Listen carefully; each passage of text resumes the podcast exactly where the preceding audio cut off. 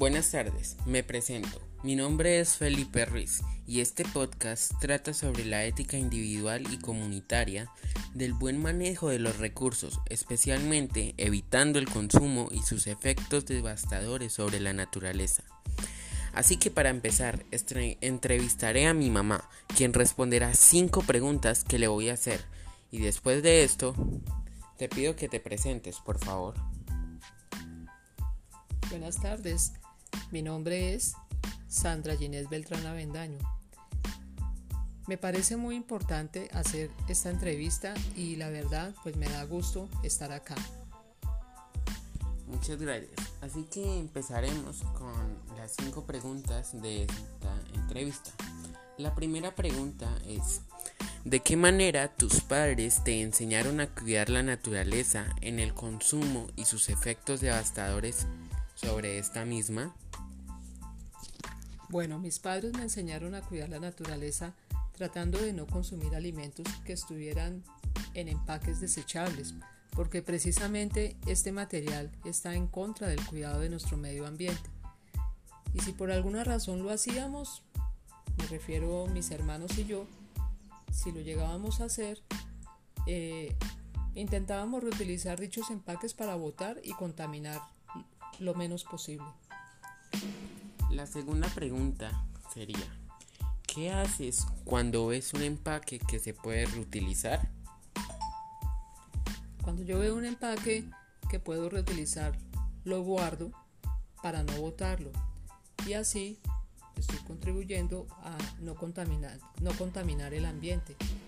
Estos mismos empaques o este mismo empaque lo utilizo después de muchas maneras y una de ellas es, por ejemplo, cuando hay cajas de leche vacías, se pueden utilizar para guardar accesorios, elementos de cocina u otro material, otros objetos. Eh, así yo reciclo mucho, por ejemplo, los tarros de helado, ya que estos pueden servir para guardar cosas como juguetes, zapatos, etc.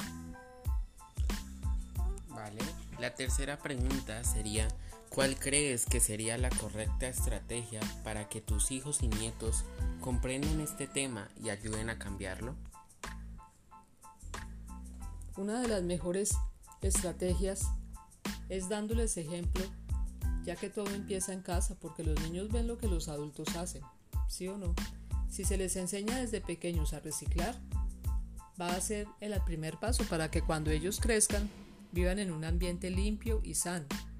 Otra estrategia es enseñándoles a evitar eh, pues consumir esos alimentos que vengan en empaques que contaminen y que de pronto le hagan daño a la naturaleza. Es decir, reducir el uso de plásticos como botellas, bolsas, mm, pues elementos eh, que no son o empaques que no son eh, útiles para la atmósfera, para nuestro medio ambiente. Vale, eh, la cuarta pregunta sería, ¿qué acciones crees tú que debemos implementar para reducir el consumo de alimentos que contaminan el planeta? Las principales acciones que creo que debemos implementar son reducir el uso de plástico, como las bolsas o botellas, botellas plásticas, ya que estas contaminan la naturaleza, o sea, eh, lo que están es haciéndole un perjuicio a la atmósfera, al medio ambiente y al océano también, porque esta es la principal causa de todos los problemas. Así que si logramos parar este problema, podríamos ayudar a contribuir en ir avanzando poco a poco hasta poder llegar a volver a tener un planeta sano, sin contaminación. La segunda acción pues es empezar a utilizar más el uso de bicicletas y reducir el uso de automóviles, motos, aviones o camiones. Todo esto ustedes saben que llama a la polución, el humo, el smog.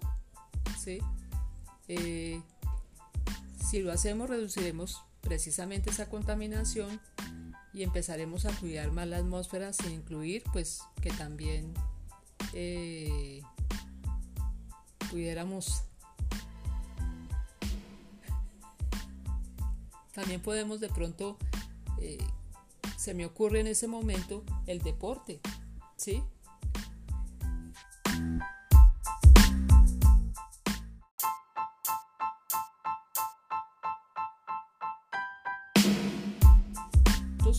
Podríamos empezar desde casa eh, practicando diario a diario deporte y así también tendríamos una mejor salud. La última pregunta sería, ¿cómo podrías animar a las personas que creen que hacer un cambio no es posible? Bueno, yo creo que una manera para animar y motivar a esas personas que creen que hacer un cambio no es posible es haciendo campañas, marchas, eh, haciendo eh, charlas también, dictando charlas, que los influencers, por ejemplo, por medio de las redes sociales, animen a sus seguidores, ya que hay muchas más opciones, pero lo que en verdad importa es que nosotros demos el primer paso juntos para poder empezar a hacer un cambio, porque todos queremos tener un planeta sano, ¿o no? Esa es la realidad, ¿no? en el que precisamente la futura generación pueda vivir.